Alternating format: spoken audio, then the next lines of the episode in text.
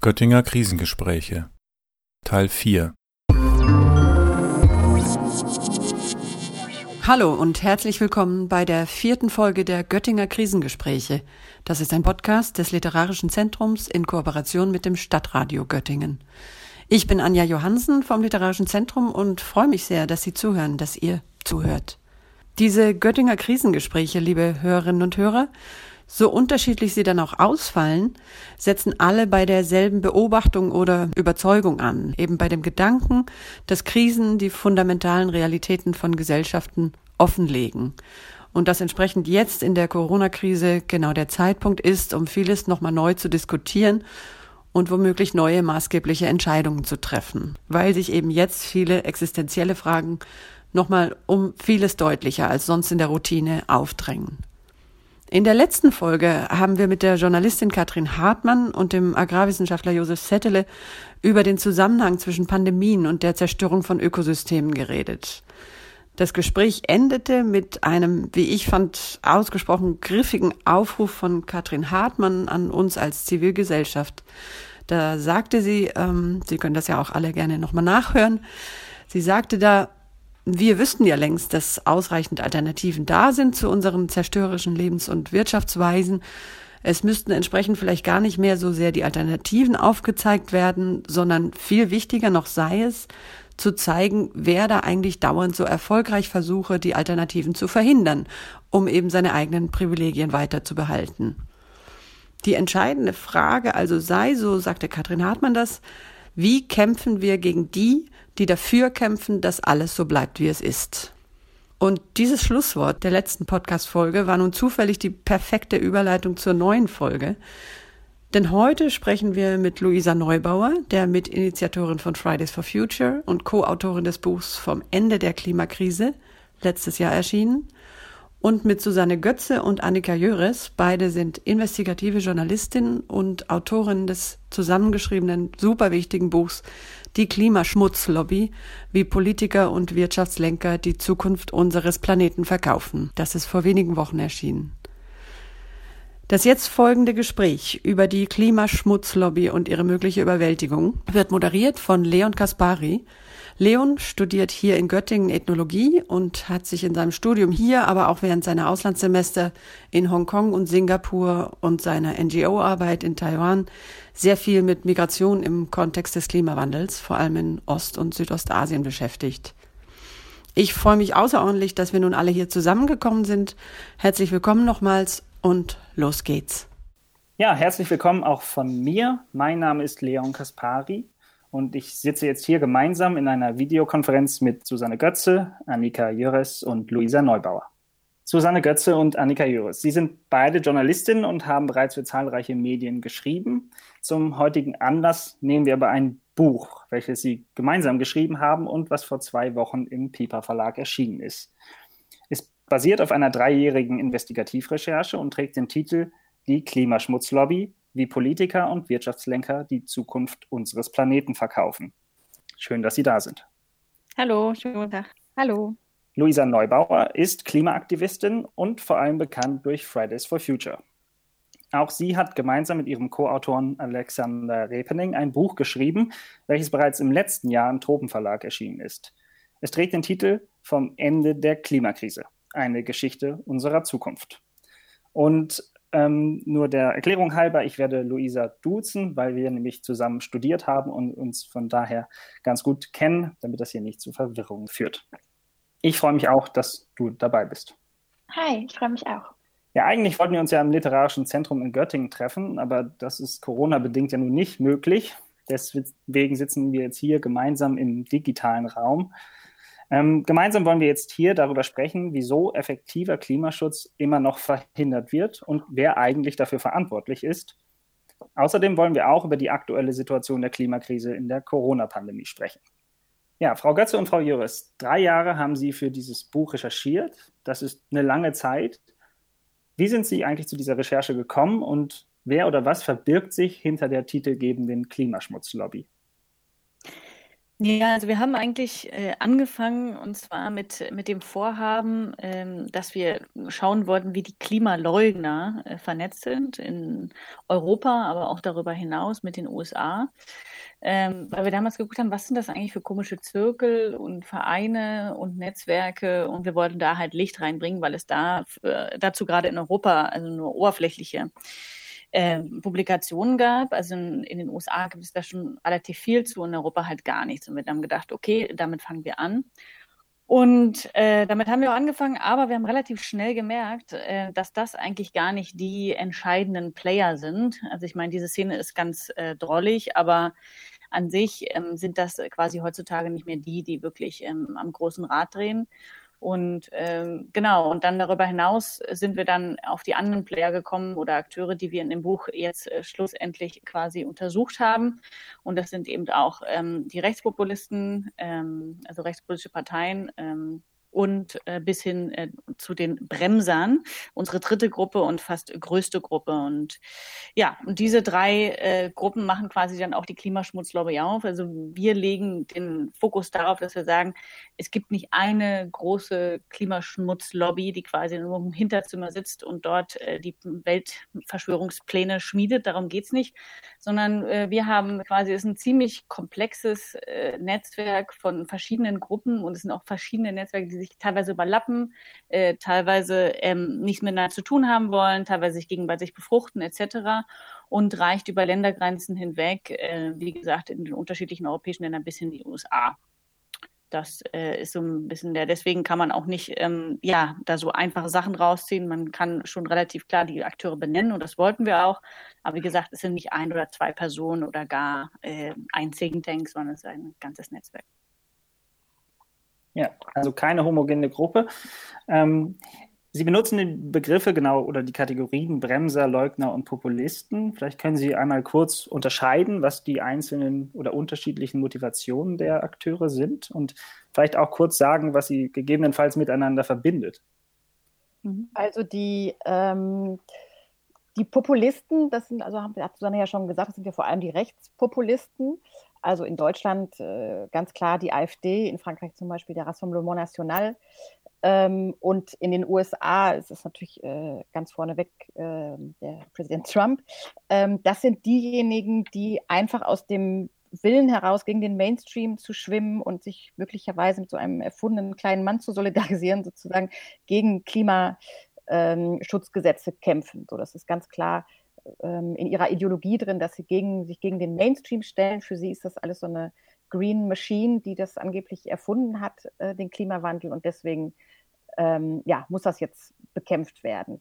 Dann gibt es noch die ganz harten Leugner, äh, die sich auch überschneiden mit den Populisten. Beispielsweise die AfD hängt zusammen mit dem Klimaleugner-Institut Eike in Deutschland und Trump äh, mit dem Heartland Institute in den, in den USA.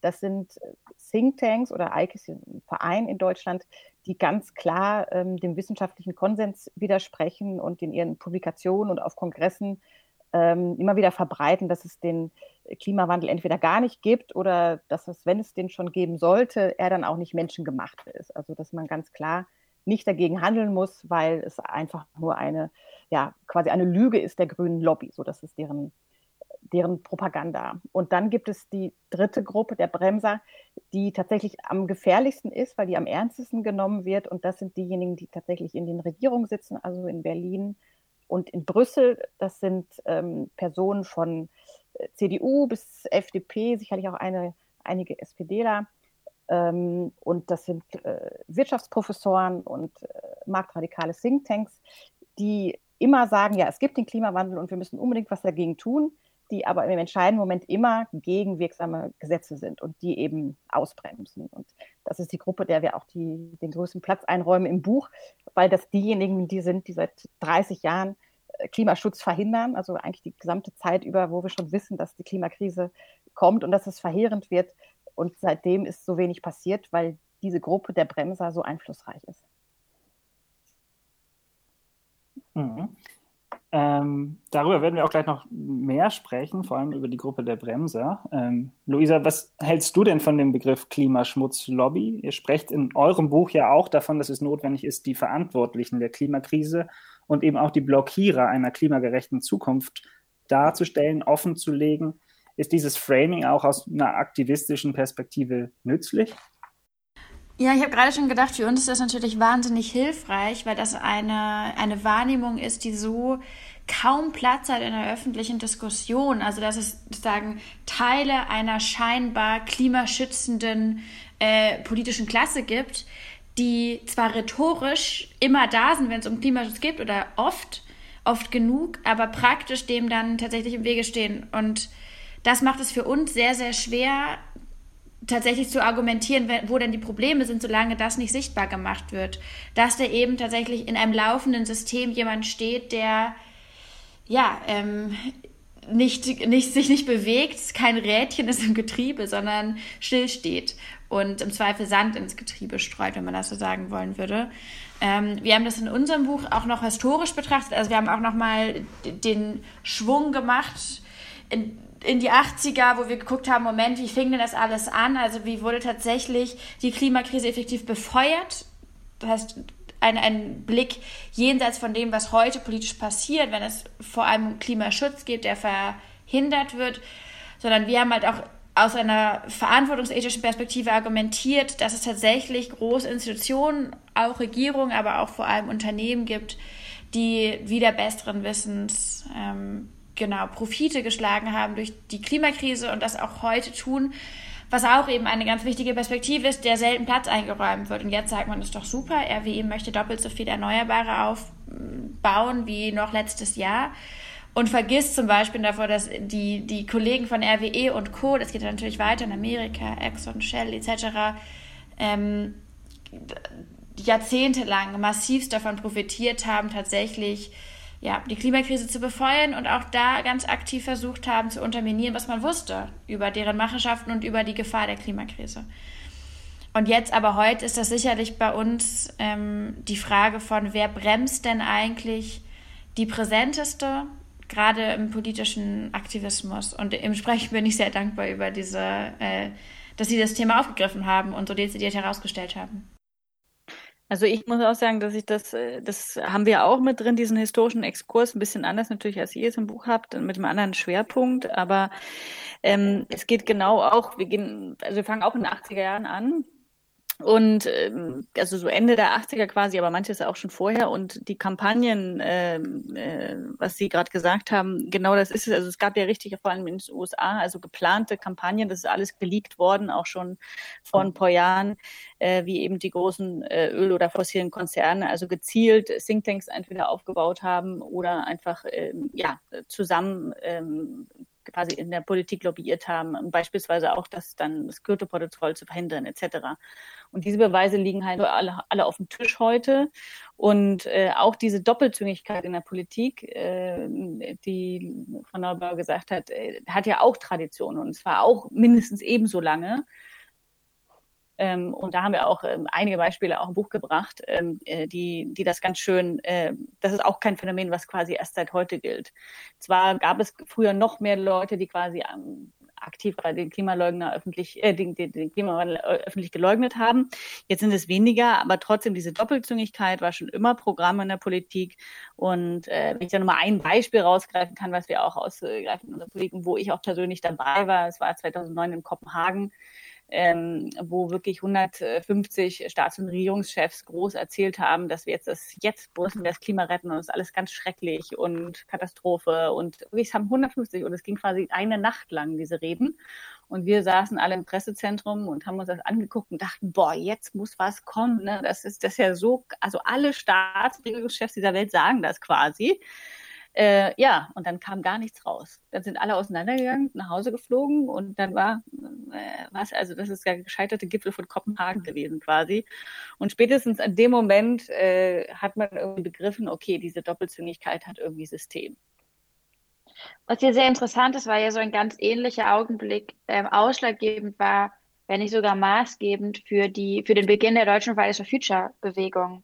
Das war diese Erfahrung, die wir als Bewegung und auch ich ganz persönlich zusammen mit Greta in Katowice gemacht haben, in Polen, wo wir wirklich, also ich stand da irgendwie mit offenen Augen das erste Mal bei einer Weltklimakonferenz, 2018 war das, und habe erlebt, wie dort von der, von den Ausrichtern in Polen tatsächlich Kohle ausgestellt wurde als Souvenir. Also da konnte man kleine Seifestücke in Form von Kohle, ähm, von, von Braunkohle kaufen und kleine Ohrringe wurden da angepriesen, so Kohleohrringe. Es war ganz skurril, während diesen Verhandlungsräumen sich gedreht und gewindet wurde um, um kleine Abschnitte, Mini-Policy-Brocken und die großen Linien aber, die gefahren wurden in den Verhandlungsräumen, waren alle wirklich äh, ja fast schon durch die Bank weg, entgegen dem, was im Paris-Abkommen feststeht.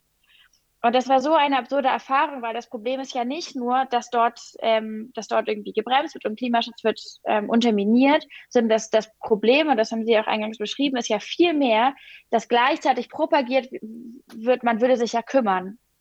Und das ist in meinen Augen auch ein ganz, ganz, ein ganz fundamentales Problem, wenn es um die deutsche, um die deutsche Aufmerksamkeit für den Klimaschutz geht, dass man das Gefühl hat, berechtigterweise eigentlich, jemand ist der, der hat die Sache im Blick.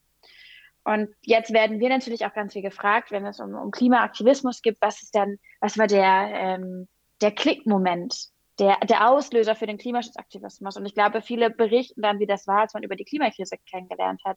Und in meinen Augen ist der wichtigste Augenblick für die, die Klimaaktivistinnen und Aktivisten in der Bewegung nicht der gewesen, als man gedacht hat, oh nein, mit der Klimakrise geht's so bergab, sondern das war der Moment, als man festgestellt hat, Moment, diejenigen, die erzählen, sie würden ähm, ja, sie würden sich kümmern, die, wir hätten das Paris-Abkommen und würden das jetzt umsetzen, die tun das im Zweifel gar nicht. Zumindest in der Mehrheit nicht oder zumindest in den Machtpositionen wird das nicht getan. Und das ist eigentlich dieser, dieser eigentliche Entrüstungsmoment, wenn man das Gefühl hat, unser Verständnis von politischer Verantwortung widerspricht hier ganz klar dem, was eigentlich gemacht wird. Ja, definitiv hinzukommt, äh, kann ich äh, zustimmen, dass es aber den Journalisten teilweise auch so geht. Nicht nur Fridays for Future, sondern äh, teilweise die, den unter uns, den Kollegen, die sich ja lange mit Klimapolitik beschäftigen, äh, ging das in ganz vielen nicht nur bei Klimagipfeln, äh, auch schon eine Weile so. Und äh, zum Beispiel in Katowice ist ja auch noch, was dazu kam, ist, dass dieser Gipfel, äh, und das untersuchen wir wiederum dann im Buch, eben von den Kohle, polnischen Kohlekonzernen gesponsert wurde. Ja, ja also genau. das ist noch quasi on the top, äh, diese Perversion noch oben drauf. Das ist so, wie man quasi Nichtrauchergipfel von Philip Morris sponsern würde. So, das, äh, in dem Bereich bewegt sich das so, in diesem paradoxen Bereich. Ja. Ich würde noch mal eine Frage dazwischen werfen, und zwar, was ich sehr spannend finde für jemanden, der sich jetzt nicht viel mit der Thematik Klimawandel auseinandersetzt im Alltag und dann aber Politikerinnen und Politiker hört, die davon sprechen, beispielsweise von der CDU oder der FDP, ja, der Klimawandel ist super wichtig ähm, und wir müssen was tun. Ähm, und teilweise werden ja auch bestimmte Arten von Lösungen präsentiert. Teils wird oft davon gesprochen, ja, wir brauchen einen technologischen Wandel oder wir brauchen ganz viel Innovation. Und wenn man sich nicht damit auseinandersetzt, viel, dann kann man ja schwer unterscheiden, ob was jetzt gute Lösungen sind, was nicht, welchen Weg man eigentlich gehen muss. Also, und das zeigen sie ja auch auf. Das ist ja ein bestimmtes Narrativ, was dort vermittelt wird, das einer bestimmten Logik auch folgt und natürlich auch vielleicht eine bestimmte Strategie dahinter steckt. Ähm, vielleicht können Sie noch ein bisschen was zu dieser Strategie sagen. Ähm, vielleicht ja auch neoliberaler, wie Sie es nennen, Wirtschaftsvertreter, Lobbyisten. Ja, also das ist äh, auch wirklich ein ganz, ganz wichtiger Faktor, der sie so erfolgreich gemacht hat. Ähm, also es gibt beispielsweise in in Europa, Business Europe, das ist der Zusammenschluss der Arbeitgeberverbände in Europa, da gab es auch äh, ein geheimes Dokument, ähm, aus dem wir zitieren, wo sie sich sozusagen darauf verständigen, immer auf weltweite Lösungen zu pochen und keine nationalen Alleingänge zuzulassen, was auch eine ganz klare Strategie ist, zu verhindern, dass national schon mal was schnell beschlossen wird, was nötig ist, CO2-Steuer beispielsweise, und dann das andere abzuwarten, was sowieso nicht kommen wird, weil es sehr schwierig ist, eine weltweite CO2-Steuer beispielsweise zu verabschieden. Das ist die eine Strategie. Und das andere, und das ist wirklich interessant, das wird sehr häufig von äh, den Liberalen, also von der FDP, aber auch von den marktradikalen Thinktanks benutzt als Strategie, ist diese Hoffnung auf Technologien zu schüren. So, das ist halt das, das beste Mittel, um jetzt ähm, Gesetze zu veranlassen, ist darauf die Hoffnung zu setzen, dass in zehn Jahren ja die technische Lösung kommt. So, gutes Beispiel dafür ist äh, die, die Luftfahrtbranche. Die hat seit 20 Jahren verhindert, dass es eine Kerosinsteuer gibt. Und das hat sie auch damit erreicht, indem sie immer wieder ähm, gesagt hat, bald fahren wir hier mit grünem, also fliegen wir hier mit grünem Strom ähm, jedes Jahr wird da sozusagen eine neue, Sau durchs Dorf gejagt. 2008 äh, war es zum Beispiel die Jatropha-Pflanze, das ist so eine tropische Kletterpflanze, die bald in den Tanks landen sollte. 2013 gab es dann irgendwie die, die Greening-Strategie äh, Strategie von, von dem Luftfahrtverband, wo auch gesagt wurde, 2020 äh, nähern wir uns dem carbonneutralen Fliegen. Und das wird immer alles mit großem Medienhype sozusagen verkündet und dann in aller Stille wieder beerdigt, weil das meiste oder eigentlich alles ist bis davon ist bis hierhin äh, gescheitert. Die Luftfahrtindustrie stößt jedes Jahr mehr CO2 aus. Aber sie hat es mit dieser Strategie immer die Hoffnung zu schüren auf eine potenzielle Technik geschafft, dass sie allen Gesetzen entkommen ist. So, und das ist das, was die FDP ähm, sicherlich auch, vielleicht glaubt sie auch tatsächlich manchmal an diese Technik, die immer irgendwann kommen soll, aber es ist auch ganz klar äh, eine, eine Strategie, um Klimaschutz zu verhindern. Gleichzeitig haben wir bei diesen, bei der FDP und auch bei, wir haben ein ganzes Kapitel auch zu eben ähm, ähm, marktradikalen Thinktanks äh, in dem Buch, ähm, wo wir so ein bisschen deren Ideologie, also auch darüber hinausgehen, was Annika gesagt hat, nochmal beschreiben. Und da geht es vor allen Dingen äh, um die Idee und die ist noch nicht so alt, die hat sich eigentlich quasi erst in den 70er, 80er Jahren durchgesetzt, auch mit ähm, Margaret Thatcher etc. Also die Idee eines schlanken Staates. Das heißt, dass man versucht, äh, ja, möglichst äh, Auflagen äh, für die und Gesetze zu, zu minimieren, also auch Steuern runter zu, zu ähm, äh, zu ähm, kürzen und so, so, wenig wie möglich ähm, Auflagen und Gesetze, äh, damit der Markt so frei wie möglich ist ne, und so frei wie möglich agieren kann und der Markt regelt das halt schon. Ne, so. Also kurz gefasst, die neoliberale Denkschule, es ist halt eine ökonomische Schule und die hat sich quasi seit den 80er Jahren sehr, sehr stark hier in Europa oder auch weltweit ähm, durchgesetzt. Das Problem ist dieses äh, sogenannte Handeln im Namen der Freiheit. Ne, da muss man mal fragen, Freiheit für wen ne, und, und, und welchen Kost, auf wessen Kosten das kann man auch vielleicht nochmal später alles äh, äh, durchdiskutieren. Ähm, genau, dass diese, die, diese Sache hat sich halt quasi ähm, genau, also nicht nur in der Politik als Denkmuster festgesetzt, sondern wird auch eben, ähm, ja, also vermarktet von einer ganzen Reihe von, von Thinktanks. Ähm, die, also diese Denkfabriken sind quasi nur dafür da, äh, Studien und Narrative zu produzieren existieren, die dann halt von der Gesellschaft und von der Politik aufgegriffen würden. Und das Problem an dieser, sage ich mal, marktradikalen oder neoliberalen Denkschule ist einfach, dass sie sich quasi mit dem ehrgeizigen Klimaschutz äh, widerspricht. Weil man ein Beispiel nimmt, also wenn sie sich schon darauf einlassen, dann sagen sie, wenn dann eine Marktlösung, und wir haben ja gesehen, der Emissionshandel in den letzten Jahren, wenn man den halt an sich nicht ordentlich reguliert oder mit einem Mindestpreis versieht, dann ist er einfach wirkungslos. Also solche Marktmechanismen äh, sind halt sehr schwierig im Klimaschutz und dauern halt sehr lange. Das ist die eine Sache. Und auf der anderen, und dann gibt es halt Bereiche, wo man überhaupt einfach Ordnungspolitik braucht. Und darum kommt man beim Klimaschutz einfach nicht rum.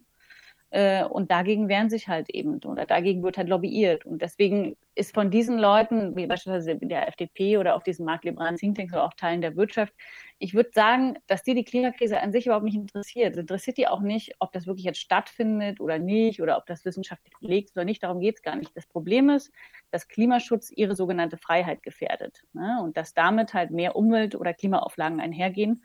Und das wollen sie halt verhindern, weil das sie natürlich einschränkt in ihrem Wirtschaften. Und dazu muss man ja aber sagen, dass das also einerseits dieses, ich wahrscheinlich am Ende des Tages im besten Falle noch unterkomplex oder vielleicht eindimensionale Freiheitsverständnis, aber vor allem die Argumentation der, des Wohlergehens der Wirtschaft ja de facto nicht zutreffen. Also mittlerweile ist ja selbst der Economist, das Weltwirtschaftsforum, die OECD, die stellen ja fest, Moment, dass, dass die große Gefahr auch zum weltweiten ähm, Wirtschaftswachstum in welcher Ausrichtung auch immer, wird de facto gefährdet durch eine beschleunigende, eskalierende Klimakrise. Das heißt, zu dieser Feststellung, dass diese, diese Argumentation so gar nicht zutrifft, kommt wohl auch die Feststellung, dass bisher das, das Argument des Schutzes gegen das Klima verwendet wurde. Also in Deutschland zum Beispiel hat man es ja sehr, sehr gut gemerkt. Da wurde bis weit rein in die ersten Monate der Klimaschutzbewegung von Fridays for Future wurde argumentiert, zum Beispiel seitens Herrn Altmaier, man müsse die Bevölkerung vor zu viel Klimaschutz schützen. Es sei der Klimaschutz, der uns was wegnehmen möchte. Es sind die Klimakits, die uns gefährden, unseren Wohlstand gefährden, unser Wachstum gefährden. Und dafür müsste man sie beschützen. Und das heißt natürlich auch in der, in der Parteienlogik gedacht, wurde jahrzehntelang ein Narrativ gepflegt, das den Klimaschutz outgesourced hatte an die grünen öko-linken Parteien und vor denen musste man jetzt die Mehrheitsgesellschaft, den kleinen Mann, den Besagten, bewahren. Und wir haben das ganz eng verfolgt. Wir haben es auch sehr eng bei uns gecheckt, wie wir unsere, wie wir unsere Gespräche ja auch oft im kleineren Kreis mit Ministern etc. wahrgenommen haben, dass da im Laufe der Bewegung zumindest so in unserer Wahrnehmung ein, ein ganz deutlicher Switch stattgefunden hat. Das Schutznarrativ hat, konnte nicht mehr haften, schlicht weil, wenn Kinder sagen, ihr klaut unsere Zukunft, ist dieses Argument von wegen, wir müssen euch vor Klimaschutz schützen, das zieht wirklich wenig. Das geht nicht auf.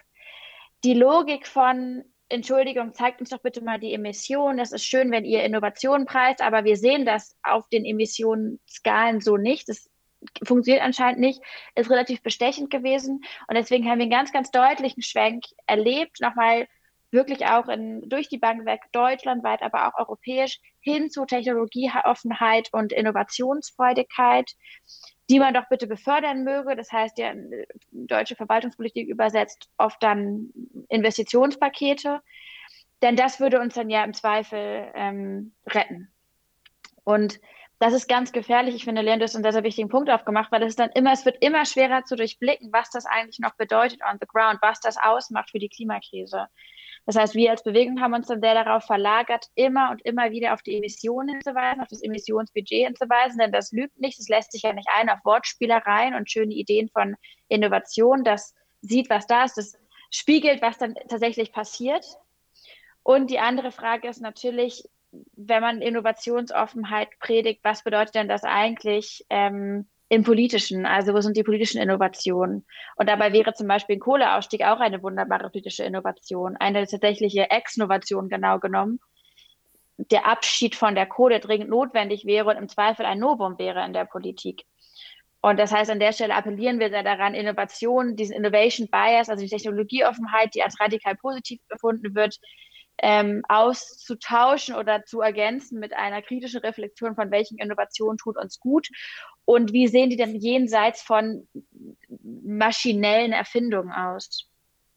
Das finde ich einen äh, super wichtigen Punkt, dass äh, ihr sozusagen als Bewegung versucht, sozusagen diesen, diesen Neusprech und diesen Diskurs, den die Lobby ja sehr erfolgreich immer geformt hat, ein bisschen umzudeuten. Ne? Wir, wir haben auch schon äh, gesagt und geschrieben, ja, eigentlich sind ja auch Solarenergie ist auch eine technische Innovation, wurde aber trotzdem ja, jahrelang gebremst. Genau, die ist eigentlich super. Und was die Lobby auch erreicht hat, ist ja sozusagen immer die, die Wirtschaftsradikalen, ähm, die Klimaschutzbremser als die Rationalen darzustellen, als die kühlen Köpfe, die hier irgendwie das Ganze im Blick haben und die Aktivisten sind irgendwelche Ideologen. So, ne, das äh, kriegen Sie ja, Frau Neuer, schon ständig zu hören und zu spüren, ideologisch, aktivistisch, irgendwie aufgeladen in irgendeiner Form. Und die Wissenschaftler also, auch, selbst die Wissenschaftler. Genau, selbst ja. die Wissenschaftler kriegen das zu hören. Und im Grunde genommen ist es natürlich genau andersrum. Also die Marktradikalen, die haben nur wirklich überhaupt keine Evidenz, dass ihr Modell in irgendeiner Form funktioniert. Es sei denn, man ignoriert irgendwie die Klimaschäden und die Armutskurven und so weiter. Wohingegen die Klimawissenschaftler ähm, bislang äh, sich immer, die Klimawissenschaft sich immer bestätigt hat, beziehungsweise sie hat sozusagen ganz bescheiden noch die Konsequenzen äh, unterschätzt, eher als überschätzt. Also da kann man absolut nicht davon sprechen, dass es irgendwie ideologisch überhöht worden sei. So und deswegen sind eigentlich die Aktivisten und die Klimawissenschaft auf dem Boden der Rationalität und die, die Marktradikalen und die Bremser sind eigentlich die Ideologen. Nur das ist halt etwas, was sich leider andersrum festgesetzt hat und was es jetzt mühsam wieder zu entwirren gilt. Und dazu kommt ja die Frage von tatsächlich, das ist ähm, für uns war das als Bewegung, und das haben wir auch in unserem Buch festgehalten, ganz, ganz große Herausforderung, die Notwendigkeit für konsequent oder wenn man das so sagen möchte, radikalen Klimaschutz zu verargumentieren. Denn durch die Bank weg ist ja den meisten nicht ganz klar, wie groß die Gefahr tatsächlich ist. Und das damit beschäftigt man sich Zweifel nicht so sehr, dass es medial, zumindest vor Fridays for Future war das eher stiefmütterlich, dann mal im Sommer die Dürre und dann kam Hambi und so und dann immer mal wieder punktuell, aber es wurde kein Narrativ geprägt von, ups, das ist wirklich eine großartige Gefahr, die von unserer Lebensgrundlage ausgeht. Also wir haben ein Lebensumfeld erschaffen als Menschen im Anthropozän, das unsere eigene Existenz gefällt. Es ist ja schon auch wirklich paradox und im Zweifel sollte das einen ja aufwachen. Das ist aber nicht passiert. Das heißt, die Gefahr durch die Klimakrise war immer eine abstrakte. Wir mussten also als Klimabewegung ganz, ganz viel Aufklärungsarbeit leisten, um zu, zu verbildlichen, zu erzählen, warum wir denn eigentlich so ausrasten über diese Frage des Klimaschutzes. Und das ist natürlich ein, ein Start in der Defensive, weil das bedeutet, das haben wir auch in unserem Buch, damit haben wir auch angefangen, wir mussten sozusagen diesen apokalyptischen Bogen mitnehmen, um, um zu erklären, davon wollen wir weg.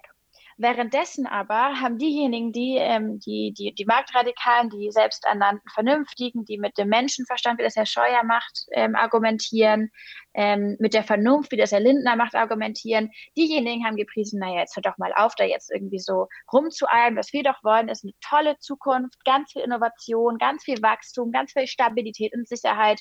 Und jetzt haben wir nicht so Zeit für diese Kinder, die ewig dieses, diese Gefahr, diese Apokalypse an die Wand malen. Die sollen mal ein bisschen runterkommen. Und das ist natürlich gefährlich, weil das, was sozusagen, was diese schönen Worte ja verschleiern, ist im Endeffekt so diesen, diese 180 Grad, auf die dann aufgedreht wird, um dann in Richtung Klimakrise zu fahren. Und das heißt, wir mussten immer wieder probieren, und das machen wir heute noch ganz aktiv, ein, eine Balance zu finden zwischen tatsächlich der, der Thematisierung der Bedrohung durch die Klimakrise auf der einen Seite und den, den Sehnsuchtsorten, das haben wir auch im Buch viel ähm, ausgeführt, den positiven Visionen einer klimagerechten Zukunft, auf die wir ja auch ganz aktiv hinwirken wollen. Das ist ja, womit wir Menschen dann ähm, verzaubern wollen praktisch. Nee, wir sagen, Moment, es geht besser. Und Klimaschutz ist eben nicht das dauernde Wegnehmen, das immer weniger, das, das weniger, was konnotiert wird mit weniger Lebensfreude und nicht mit weniger Gewalt an der Natur. Und das ist natürlich, wenn man dann auf der Innovationswelle surft und sagt, Moment, Leute, wir lösen das international ganz easy, da werden wir einfach ein paar gute, tolle Maschinen entwickeln und dann gucken wir mal, das wird alles ganz entspannt für uns. Da ist man natürlich in einer sehr schwierigen Situation. Luisa, vielleicht darf ich da mal kurz einhaken. Du hast gerade den Begriff des Anthropozän verwendet. Vielleicht kannst du einmal kurz sagen, was das ist, weil ich glaube, der ist nicht so geläufig für jeden, der hier zuhört. Ach ja, na klar, das ähm, Anthropozän ist eine ähm, eine erdliche Zeiteinheit, die jetzt relativ neu ist, also die wurde sozusagen neu definiert und sie beschreibt das Zeitalter der, des Planeten, das in der, der der größte Impact auf die ähm, auf den Planeten der Menschen hat. Also das ähm, löst das Holozän ab, das war sozusagen das Zeitalter davor und jetzt kommt danach das Anthropozän, also die die mächtigste Kraft ähm, auf dem Planeten ist eben die Mensch, die, sind die Menschen geworden, kumuliert. Es ist nicht ganz klar, man ist sich da noch nicht hundertprozentig einig ähm, in der Wissenschaft, wann genau das Anthropozän angefangen hat. Da gibt es verschiedene Deutungen. Viele datieren das zurück auf den Beginn der industriellen Revolution, wo wir als Mensch halt tatsächlich angefangen haben, planetare Systeme zu einem solchen Maß zu verändern, man kann auch sagen, zu stören, dass wir sozusagen die Masseverhältnisse fundamental verändert haben. Und ich finde es eine ganz, ganz, äh, einen ganz, ganz wichtigen Begriff, weil er eben auch fast wie mächtig wir Menschen sind. Wenn wir zusammenkommen mit all unseren, all unseren Maschinen, die wir entwickeln, den Ideen, die wir haben, den Technologien, die wir in die Welt setzen, den, der Art und Weise, wie wir unsere Wirtschaft organisieren, wie wir Gesellschaften organisieren, all das hat tatsächlich das Potenzial, ähm, planetare Strömung, also wenn man zum Beispiel, ich weiß nicht, ähm, tektonischer Natur, aber auch die Art und Weise, wie schnell, in welcher Temperatur in Ozean Strömungen fließen. Also das ist ganz haptisch dann auch. Wir haben diese Macht, all das zu verändern. Und das Bewusstsein darüber, dass es eben dieses Erdzeitalter gibt, in dem der Mensch so mächtig ist, also das Anthropozän, ist in meinen Augen ein ganz, ganz entscheidendes, nämlich die Grundlage dafür, dass wir uns auch bewusst werden können, wir sind auch in der Lage, die Klimakrise zu bewältigen. Also ganz, ganz viele von diesen planetaren Eskalationsmomenten, die wir die ganze Zeit provozieren durch eben das, was wir mit der Klimakrise anstellen, dass wir das eben auch ändern können. Wir haben nicht nur ein, eine, sozusagen eine einseitige, eine ein, sozusagen eine, eine Wirkungsmacht in die eine Richtung, in dem wir alles immer schlimmer machen können. Wir haben eben eine auch so eine ebenso starke Wirkmacht in die andere Richtung. Denn wir können auch de facto die Klimakrise entschleunigen. Wir können Lebensräume auch beschützen und nicht nur zerstören. Wir können tatsächlich auch dafür sorgen, dass sich das, was wir gerade global wahrnehmen, eine, eine Klimakrise, die eben viel zu heftig wird, als wir es noch handeln können, all das können wir auch ähm, ja, wieder abschwächen. Und das ist, wir in unserem Buch sprechen wir von sagen einem Training der Vorstellungskraft. All das ist ganz entscheidend, um sich auch bewusst zu machen, dass wir dazu in der Lage sind. Denn viel zu oft ist das Argument, was ich am allermeisten höre von Menschen, die in Frage stellen, warum wir das denn alles machen, äh, ist nämlich das Argument, ja, wir können das ohnehin nicht mehr ändern. Und das ist, das, das funktioniert nicht. Wir sprechen von einem menschengemachten Klimawandel. Das heißt, natürlich ist auch ein menschengemachter Klimaschutz möglich. Aber dem müssen wir uns eben bewusst werden. Mhm. Also ich habe da eine sehr eindrückliche Zahl zu der Macht des Menschen sozusagen in der Agrarwirtschaft, die ja auch sehr entscheidend ist dafür, wie unsere Klimabilanz ist. Ne? Also aktuell sind ja ungefähr ein Viertel bis ein Drittel, je nachdem, welche Region man sich auf der Welt ansieht, der, der Emissionen dem, der Landwirtschaft geschuldet. Und äh, da gibt es diese Zahl, dass 75 Prozent aller Vögel auf, auf der Welt sind ähm, Batteriehühner inzwischen. Also das heißt, das wurde eigentlich so ein normales Ökosystem komplett ausgetauscht gegen eine gegen eine Industrie, die ihrerseits halt sehr viele Emissionen verursacht. Und deswegen, genau, ist das, darf man nicht unterschätzen, wie sehr wir das verändern können, was wir ja auch selbst so geschaffen haben letztendlich. Ne? Ich finde von Frau Neubauer natürlich die, die, die ähm, an sich, also die, die Klimakrise ähm, oder die Veränderungen positiv zu konnotieren und äh, dementsprechend zu kommunizieren, ist natürlich auch der Ansatz, der auch in der Klimakommunikationswissenschaft für am sinnvollsten gehalten wird, weil man niemanden damit überzeugen kann, indem man ihm sagt, äh, du musst jetzt das und das abschaffen und dann nackig durch die Straße gehen und das, damit musst du dann leben. So, ne? Ähm, das ist ganz klar, dass äh, Verzicht ähm, nicht motiviert und so und deswegen in dem Sinne ist es auch richtig, äh, denke ich auch, ähm, wie, wie das Fridays for Future macht. Äh, der Punkt ist aber trotzdem, dass eben auf der anderen Seite eben diese, ja, die Lobby, die wir untersucht haben, da natürlich dagegen gearbeitet. Und ähm, wie wir halt in den letzten 30 Jahren gesehen haben, ähm, ist es, ja, ist es halt so, dass die, dass die dass Veränderung mehr Energie braucht. Das ist ja auch in der Physik so, als wenn ein System einfach so bleibt, wie es ist. Und natürlich braucht man deswegen viel mehr äh, quasi Input oder viel mehr, ähm, ja, eben äh, Veränderungsdruck oder überhaupt Druck, damit sich eben äh, was tut. Und äh, worauf äh, die andere Seite spekuliert hat, äh, die letzten 30 Jahre war eben so, ach, eigentlich ist das alles nicht so schlimm und wir können eigentlich äh, gemütlich äh, uns quasi nochmal zurücklehnen und ach, ich kann jetzt noch mein SUV kaufen, das ist alles nicht so schlimm. Und dieser Weg des geringsten Widerstandes, das hat diese Lobby eben lange, lange ausgenutzt und bis heute ist das ja noch so. Ne? Auch wenn viele, die meisten Leute heute quasi auch in Deutschland eben äh, für Klimaschutz sind, aber dennoch gibt es diesen Bequemlichkeitsfaktor, den man halt da nicht unterschätzen sollte und der uns aber alle noch in Teufelsküche bringen kann. Ich würde nochmal zurückkommen auf, auf, Luisa, du hast gerade ähm, so ein Plädoyer gehalten, auch für den Begriff des Anthropozän, der ja aber auch deutlich oder sehr stark kritisiert wird, vor allem aus den Sozial- und Geisteswissenschaften, weil er eben narrativ ähm, ja, vorgibt, quasi, dem alle Menschen äh, zusammengefasst werden und damit aber natürlich auch wieder die Verantwortlichkeiten für das Anthropozän oder für die Klimakrise ähm, ja, verwischt quasi. Und eigentlich darüber wollen wir ja auch sprechen oder sprechen wir ja gerade, wer ist eigentlich konkret auch nochmal dafür verantwortlich. Ähm, ich fand es spannend, aber zu sehen, zu sagen, ja, das Anthropozän auch als Chance zu nutzen, aber dann trotzdem vielleicht nochmal weiterhin zu, zu differenzieren. Was übrigens auch, glaube ich, ganz spannend ist, es gibt ähm, nicht wenige Akteure, die heutzutage die Klimakrise auch als Chance sehen, ähm, eben noch mehr neue ja, Frontiers im Grunde genommen aufzumachen, beispielsweise für neue Ressourcen. Ähm, wir sehen das ja in der, in der Arktis ähm, mit dem Öl und den Ölquellen, die plötzlich erreichbar werden, aber auch beispielsweise Deep Sea Mining ähm, im Pazifik. Also plötzlich wird wieder auch wird Neues möglich. Der Klimawandel macht auch neue äh, Geschäfte möglich im Grunde genommen. Vielleicht können wir aber beispielhaft nochmal nach Deutschland gucken. Ihr, Sie und ihr habt ja alle ähm, Erfahrung mit auch ähm, bestimmten ja, Politikern, Lobbyvertretern und auch vielleicht Thinktanks. Ich glaube, Luisa, ihr habt auch mal gegen die äh, Initiative Neue Soziale Marktwirtschaft ähm, eine Kampagne gefahren und gestreikt und äh, Frau Götze, Frau Juris, Sie haben auch viel darüber geschrieben. Vielleicht können wir uns nochmal diese Institution als Beispiel angucken, konkret jemanden benennen auch ähm, in Deutschland. Ja, sehr gerne. Also die Initiative Neue Soziale Marktwirtschaft, äh, das ist halt so ein marktradikaler Think Tank, der von den äh, Arbeitgeberverbänden Gesamtmetall bezahlt wird. Also das ist vor allem die, die Autoindustrie. Ähm, die haben so ein Jahresbudget von sieben Millionen Euro. Und äh, die funktionieren so wie auch andere äh, Thinktanks in diesem Spektrum. Da gibt es auch noch die Familienunternehmer beispielsweise. Das heißt, die machen Kampagnen, Plakatwände, ähm, viel so Social-Media-Arbeit, äh, ver veröffentlichen manchmal so Fakten zum Klimaschutz zum Beispiel, die Initiative Neue Soziale Marktwirtschaft.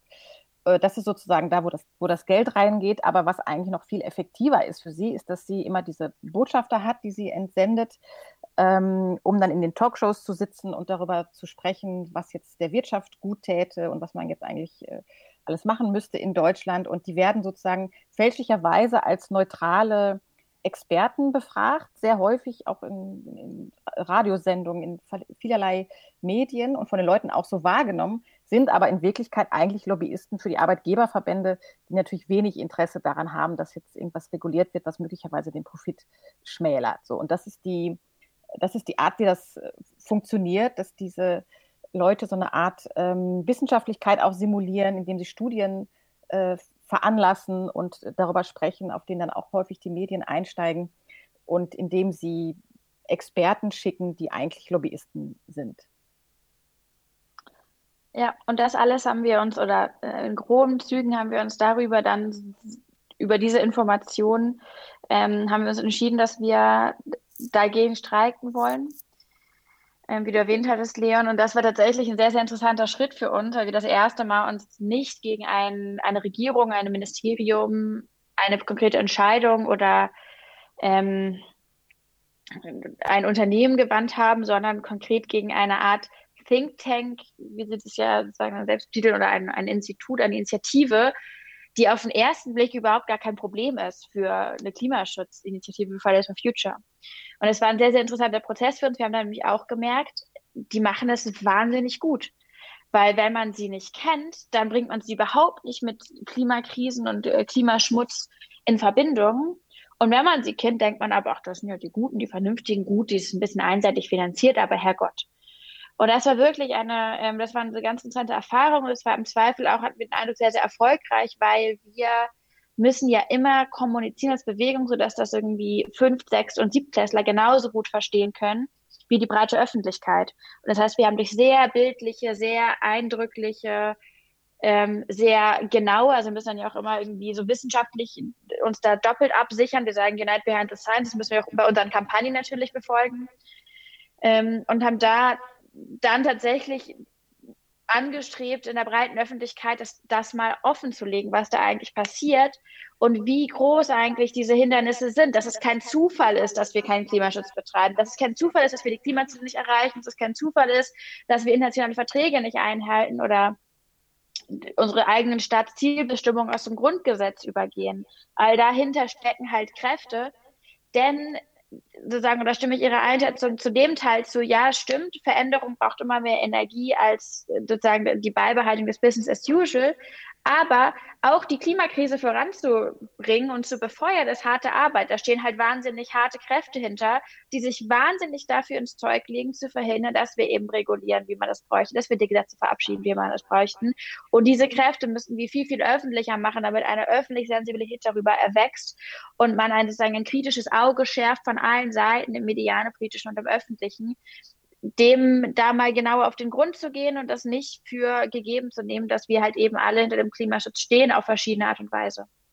Also ich genau. fand das super, super Schritt, das, diese, ja. diese, Demo, weil tatsächlich ähm, immer vor dem Kanzleramt, das ist das eine, weil die letzte Entscheidung trifft dann vielleicht äh, Angela Merkel, aber was vorher passiert, wie die Beamten bearbeitet werden, beziehungsweise wie sie selbst schon äh, Teil dieser äh, marktradikalen Denkfabriken sind. Also Thomas Barreis zum Beispiel, der parlamentarische Staatssekretär im Wirtschaftsministerium, der unterstützt die äh, INSM, äh, die Welt, also die konservative Tage Tageszeitung, ist der Medienpartner von denen.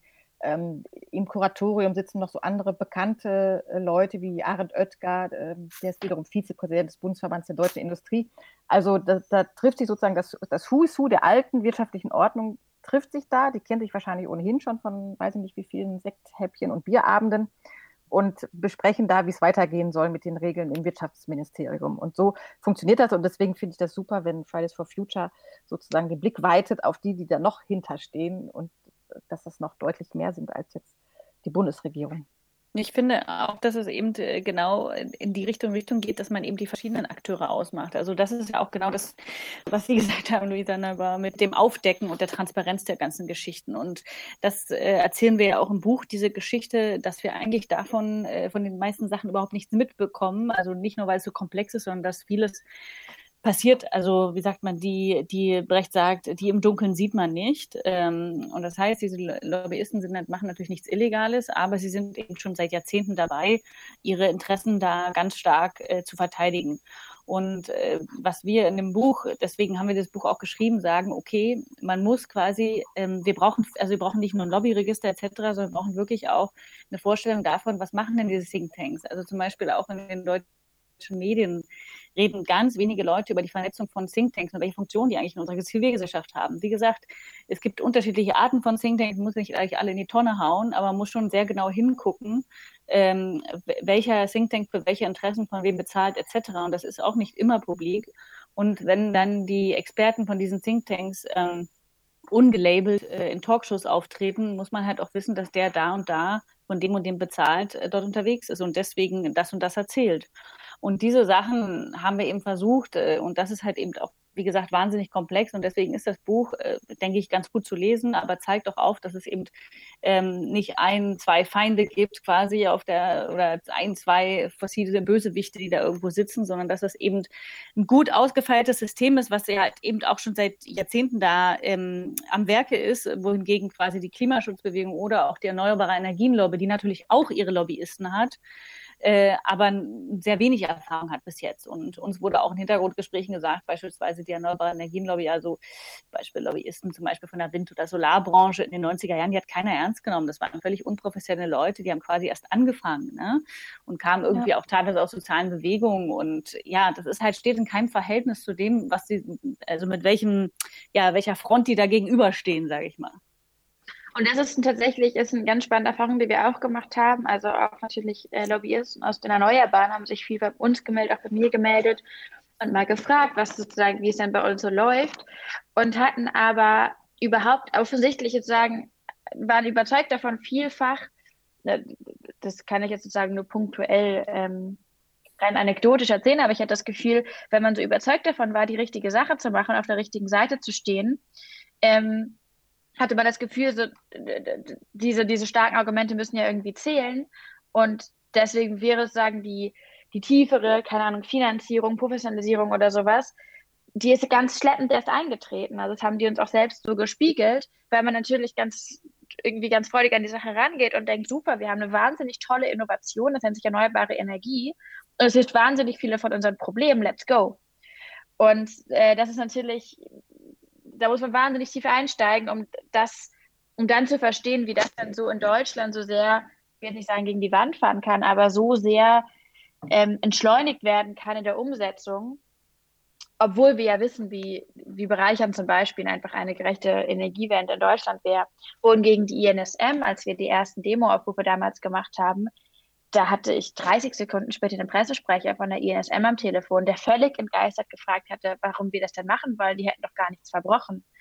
Und dann stand ich da mit dem in unserem, in unserem Büro hier in Berlin und der hat das nicht verstehen können. Also das wirkte fast beleidigt, dass wir auf diesen total abwegigen Gedanken gekommen waren, jetzt ausgerechnet zur INSM zu demonstrieren. Also, und das, das fand ich, also ich fand es eindrücklich, weil ich dachte, ah ja, ähm, der, der, der kennt schon seinen Job und der hat dann wirklich, die haben dann wirklich alles gemacht. Dann haben sie Leute auch runtergeschickt gehabt, als wir demonstrierten und haben Fotos gemacht heimlich und wir hatten sie explizit gebeten, sich zu erkennen zu geben, wenn sie denn da sein sollten. Und hatten auch gesagt, wir fänden jetzt ein Gespräch vor Ort gar nicht so gut, weil das oft in so einer Demo-Atmosphäre wird es wirklich so sehr konfrontativ und so da ist es schwierig, sachlich zu bleiben. Da meinten wir, wir könnten mal so ein Gespräch führen. Aber die haben sich dann auch gegen alles entgegengesetzt, was wir da verabredet hatten. Das war sozusagen eine Erfahrung, die wir da gemacht haben. Aber ich fand es, ich war dann noch mal, also ich war noch auf einer ganz anderen Ebene beeindruckt, wie ernst die das Ganze auch nehmen, weil das eben ihr Job ist. Sie sind angetreten, um ihre Ideen zu verteidigen und umzusetzen unabhängig jetzt davon, ob es die besten Ideen sind oder die besseren Ideen sind oder ob sie unterm Strich der, der Gesellschaft irgendwie damit einen Gefallen tun. Und die waren sicherlich auch überrumpelt, weil bis dato haben sie ja eigentlich keinen Gegenwind. Also die werden in Talkshows ja nicht sonderlich auseinandergenommen und das ist immer alles gar kein Problem, was die da sagen, weil die als Experten gelabelt sind. Aber zu diesem Ungleichgewicht der Lobbys gibt es noch eine ganz interessante Zahl aus äh, Brüssel, die eindrücklich ist, dass es nämlich in Brüssel äh, zehnmal so viele Leute akkreditiert sind als Lobbyisten offiziell, ähm, die für die fossile äh, Industrie lobbyieren, als die Umweltaktivisten. Und mhm. die haben halt zehnmal so viele Leute und die haben auch ein zehnmal höheres Budget. Also die, der Unterschied ist enorm, was da ist. Und natürlich sind die geschult und gecoacht ähm, äh, bis zum geht nicht mehr. Und da sind dann die Aktivisten, die glauben an die, die Macht der Argumente, ähm, genau, die sind dann im Hintertreff, weil die Argumente interessiert dann in der, in der Debatte eigentlich keinen, wenn es nur noch um Strategien geht. Ich finde das ganz spannend, weil historisch gesehen sind ja Kohle, Öl und auch andere Energieressourcen ganz eng mit dem Wunsch auch nach, nach Fortschritt, Entwicklung und Moderne verknüpft. Also eigentlich ja auch sehr zukunftsgerichtet, äh, weil sozusagen ganz vieles ja auch nur durch diese enorme Energieverfügbarkeit äh, erst möglich wurde. Ähm, und um den Blick jetzt vielleicht nochmal auf die, die Klimaschmutzlobby in Zeiten der Pandemie zu, zu richten, vielleicht hat sie ja auch einfach gerade einen sehr großen Vorteil, ähm, weil sie jetzt gerade in dieser Zeit, die ja von vielen Menschen als sehr, sehr disruptiv erfahren wird, eigentlich nur an derselben Stelle weitermachen muss wie zuvor.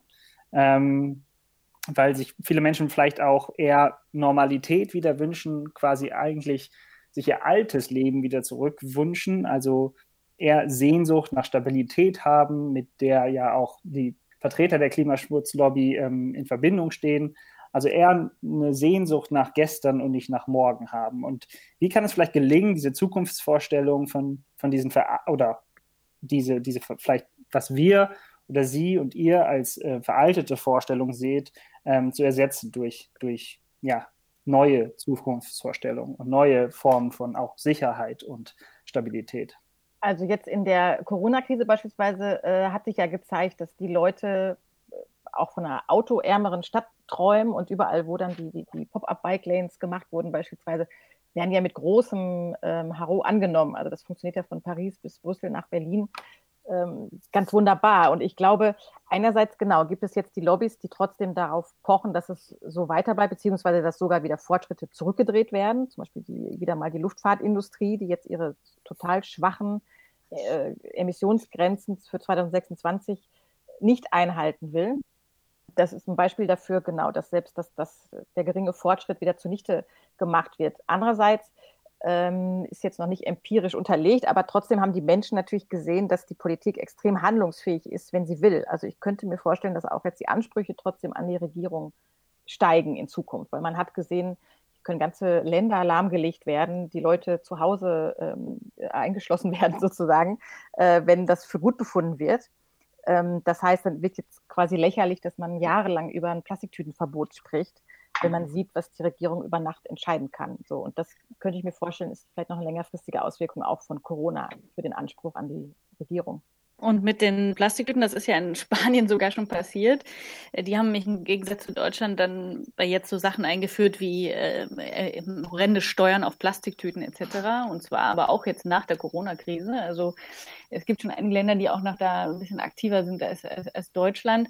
Aber ich denke, was, was vielleicht ähm, das wäre, was, was die Leute daraus mitnehmen. Also neulich hat äh, der Präsident der Cusanes Hochschule ähm, gesagt, äh, Herr Loske, er glaubt, äh, dass jetzt das Totenblöckchen des Neoliberalismus geschlagen habe. Und zwar, weil die Menschen einfach jetzt gesehen haben, ohne den Staat als äh, sogenannten Beschützer und als eben da, der auch dafür Verantwortung übernimmt, ähm, äh, ist es halt quasi sehr schwierig, in, auf Krisenzeiten zu re reagieren. Ne? Und äh, was eine Gesellschaft halt braucht, äh, ist ein Staat und ist ein starker Staat und eine starke Zivilgesellschaft, beides natürlich, ähm, die, ähm, denen es halt quasi um das Wohl der Menschen geht, weil dem Markt und der Wirtschaft an sich geht es nicht um das Wohl der Menschen. Und deswegen braucht man halt auch eben Regulierungen braucht man eben Gesetze, starke Gesetze, um den Einzelnen zu schützen und eben auch auf, in solchen Krisensituationen gut vorbereitet zu sein. Und äh, vielfach wird jetzt auch in der Forschung der Begriff der Resilienz verwendet. Und das ist eben das Denken, das was jetzt anfängt, glaube ich. Ja? Dass, dass man jetzt sieht, okay, Corona hat uns überrascht und in vielen Ländern ist es ja auch ganz schlimm geendet, sage ich mal. Wir sind hier in Deutschland noch relativ gut weggekommen, sage ich mal, bis jetzt. Aber ähm, an sich äh, ist es so, wir waren alle unvorbereitet und eigentlich ähm, war das ein ziemliches Chaos. Und äh, in der Klimakrise, die ja nun eine viel größere Welle ist, die da auf uns äh, zurollt, sage ich mal, auf die müssen wir uns jetzt wenigstens gut vorbereiten. Also ich denke, dieses Denken, weil das quasi so markerschütternd war und auch den Alltag der Leute jetzt verändert hat, äh, beginnt dieses Denken, okay, wie kann man eine Gesellschaft vor Krisen schützen? Und dazu muss man aber, glaube ich, auch im Blick behalten, dass sich natürlich auch durch die Corona-Krise, Leon, du hast das so ein bisschen angesprochen, einige Türen öffnen. Wir haben das in Amerika zum Beispiel erlebt, dann, dass dann schnell ein paar ähm, Rohre verlegt wurden, also Gasinfrastruktur wurde dann schnell installiert, um Fakten zu schaffen, weil die normalen Proteste ausblieben, zwangsläufig. Das heißt, und das ist ein punktuelles Beispiel für ein, ein breites Phänomen, dass eben in der Abwesenheit von Demonstrationen, von Widerstand, von Aktionen äh, einiges möglich wird. Und auch da denke ich, ist ganz, ganz wichtig, dass Aufmerksamkeit geschaffen wird. Es ist vor allem auch eine, eine Medien, eine Aufgabe, die ich ganz über Medienvertreterinnen sehe. Die haben in Deutschland erlebt, dass ganz schnell und völlig unerwartet das Datteln 4 Kraftwerk ans gegangen ist. Und das war weit vorher, also weit früher als zunächst angekündigt. Da weiß man nicht jetzt genau, was dahinter stand, aber da haben wir auch gedacht, natürlich, normalerweise wäre zur Eröffnung des Satteln-Kraftwerkes, ähm, also dem äh, jüngsten Kohlekraftwerk Westeuropas, wäre da normalerweise eine 10.000 Menschen-Demo gewesen und da wären Camps gewesen. Das war alles geplant. Da wären lange, lange, lange Aktionen gewesen rund ums Kraftwerk herum. Da waren schon Felder organisiert und alles Mögliche. Das konnte nicht stattfinden und natürlich geht dann ein Kraftwerk viel geschmeidiger als ans Netz, wenn der Widerstand ausbleibt. Das zum einen. Und was wir natürlich auch erleben, gerade im Austausch zum Beispiel jetzt mit der Autolobby ganz viel, dass die jetzt insbesondere in der Krise sagen, Moment, jetzt müssen wir erstmal wirklich Konjunktur stärken, denn das ist am Ende die, die, die Garantie, dass Klimaschutz finanziert werden kann. Und das ist ein Argument, und das ist so das, das Neueste, was jetzt immer wieder zirkuliert, die, die Feststellung, wir haben, machen jetzt hier gerade Krisenpolitik und Krisenpolitik muss Stabilität und Wachstum versprechen. Sie muss nicht transformativ sein. Und ich glaube, es ist ein netter Gedanke anzunehmen, dass Krisenpolitik was Transformatives hat, dass es Resilienz stärkt und uns irgendwie zu einem gerechteren Zustand bringt. Dass es aber in meiner Wahrnehmung nach Gesprächen auch mit vielen Ministerien überhaupt nicht der Arbeitsauftrag, der dort angekommen ist. Diejenigen sind angetreten, um schnellstmöglich diese Krise zu bewältigen. Und ob wir am Ende plus minus mit unseren Emissionen und unseren Bilanzen rauskommen, spielt da eine wirklich mehr als zweitrangige Rolle. Und ich glaube, an der Stelle ist es auch erlebe ich eine dringende Notwendigkeit, eben dieses Transformationspotenzial nicht nur als Chance zu verkaufen, sondern als festgelegte Verantwortung, die jetzt gerade bei diesen Menschen liegt, die historische Summen, Summen jonglieren. Und in der Verantwortungsposition sind sie so einzusetzen, dass sie nicht ne, in, dem, in dem Versuch, die eine Krise zu bewältigen, die anderen beschleunigen, verschlimmern, zu einem Zustand heranwachsen lassen, wenn wir jetzt ganz konkret von der Klimakrise sprechen, der nicht mehr handelbar ist.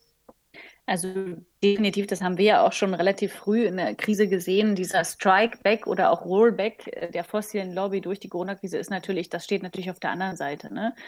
Das eine ist, äh, genau, die, die Sache ist es jetzt quasi noch ein bisschen unentschieden, in welche Richtung das alles geht. Wir haben jetzt vor allem im Neoliberalismus gesprochen oder über die, die Staatsauffassung, aber dass natürlich die äh, fossile Lobby das versucht, für sich zu nutzen, die Situation und alles zurückzuschrauben, das, das ist, äh, was jetzt noch an Auflagen etc., das, das haben wir auch schon erwähnt. Und was wir auch sehen, jetzt gerade mit dem Konjunkturpaket oder was jetzt schon wirtschaftlich gemacht wurde, das ist ja einfach ganz eindeutig, geht ja in, ganz, leider ganz eindeutig in die Richtung, da den Status quo zu stärken. Also ein Beispiel ist nur die Stärke, also die neue neun Milliarden für die, für die Lufthansa.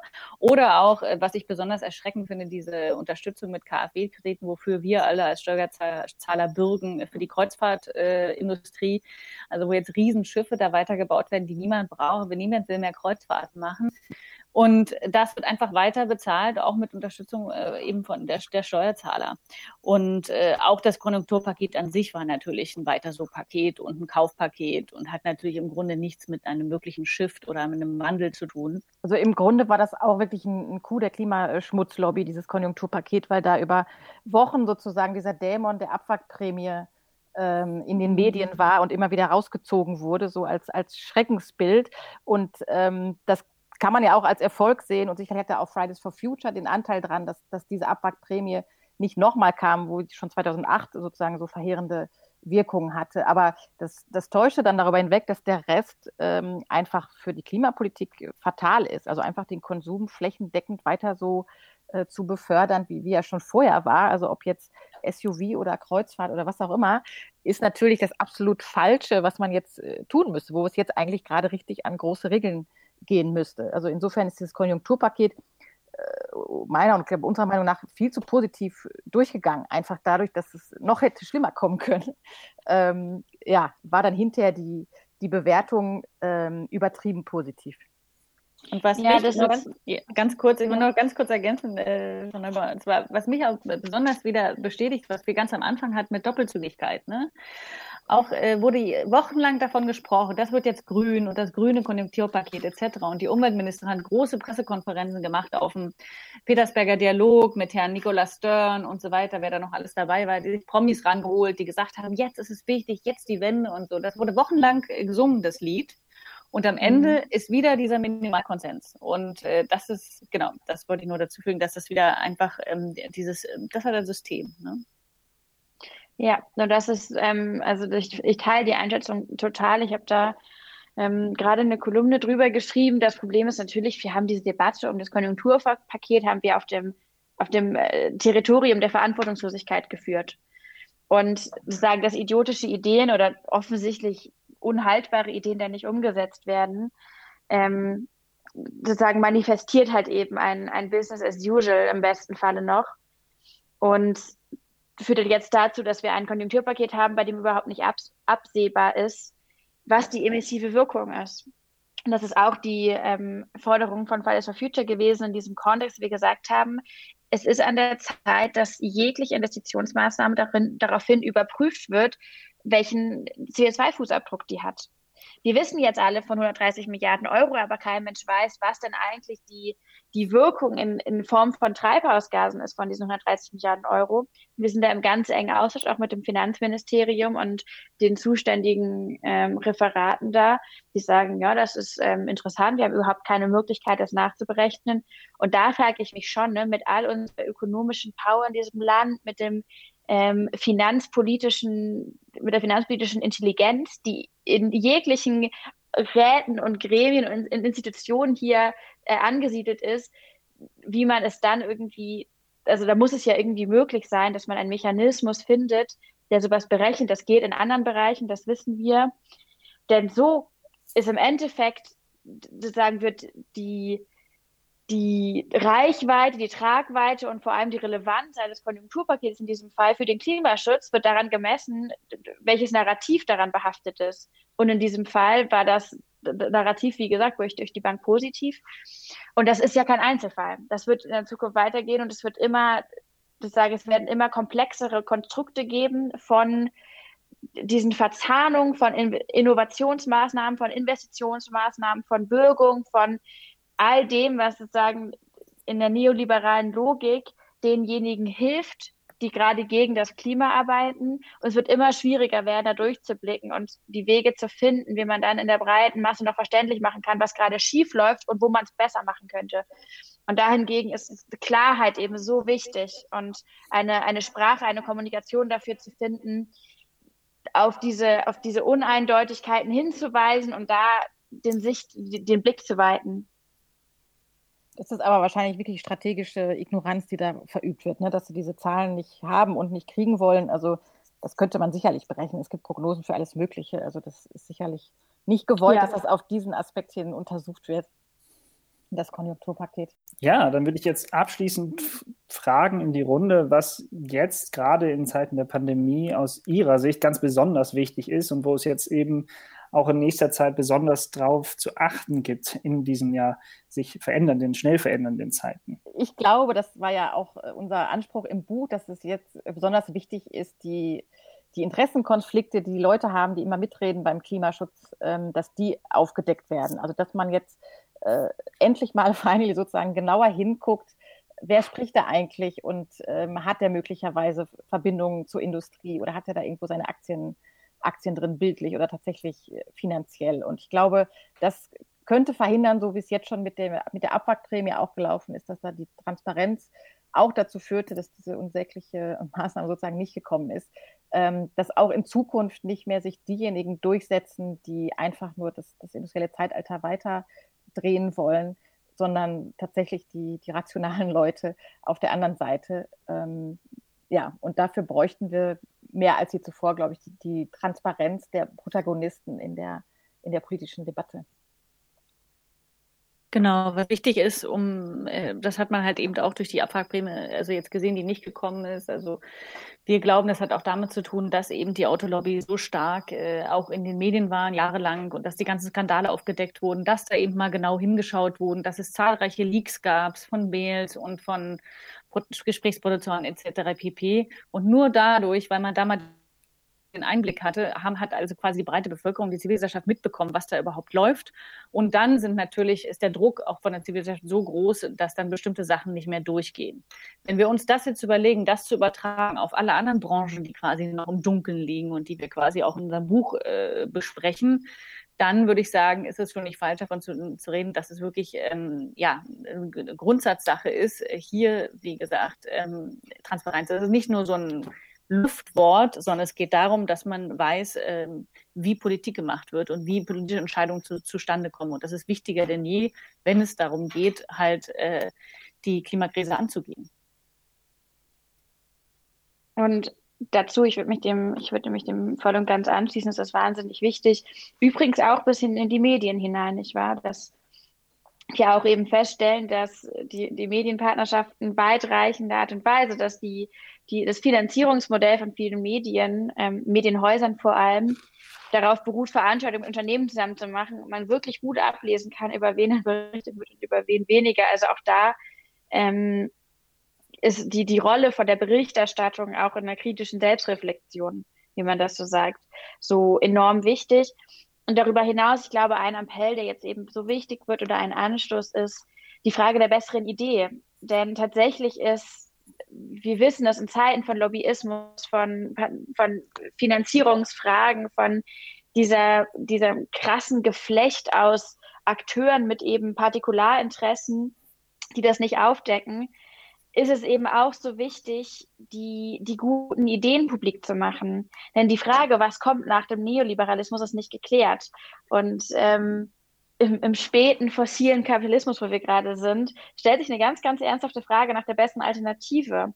Und am Ende des Tages braucht es diese, diese Ideen von einer, von einer besseren Gesellschaftsordnung, von einem besseren Wirtschaftssystem tatsächlich auch in, in Bierdeckelformat die, die salonfähig werden, aber die vor allem massenfähig werden, über die man streiten kann, über die man reden kann und die man als tatsächliche Alternative in Betracht ziehen kann. In, in kleinen Veränderungen, aber wie in großen, wie wir das jetzt ganz punktuell sehen, wenn wir von autofreien Innenstädten sehen, bis hin zu der Frage, wie denn eigentlich eine Gemeinwohlökonomie funktionieren kann. Und da, glaube ich, wird jetzt, wo wir die Dystopie praktisch vor der Haustür hatten, lange im Lockdown, die, dieses Utopiegebot nochmal ganz neu wichtig. An, die, das einen ganz klaren Arbeitsauftrag an uns richtet, die, die guten Ideen zu entwickeln, zu diskutieren und bekannt zu machen. Ja, sehr schön. Ähm, dann lässt sich zusammenfassen, es gibt Verantwortliche, die aktiven Klimaschutz verhindern und die müssen auch ähm, gezeigt werden, deutlicher kommuniziert werden, wer da eigentlich verantwortlich ist. Und dafür braucht es deutlich mehr Transparenz in Wirtschaft und Politik Und ähm, diese müsste auch eingefordert werden. Und gleichzeitig brauchen wir aber auch Alternativen ähm, und gute Alternativen für die Zukunft, die gelebt werden können und sollen. Und ähm, die gilt es genauso aufzuzeigen und publik zu machen. Ich danke Ihnen und euch ganz herzlich für dieses Gespräch und ich danke auch dem Literarischen Zentrum und dem Stadtradio Göttingen, dass dieses Gespräch möglich war oder wurde. Und auch Ihnen, liebe Hörerinnen und Hörer, wünsche ich einen sehr schönen Tag oder Abend. Dankeschön.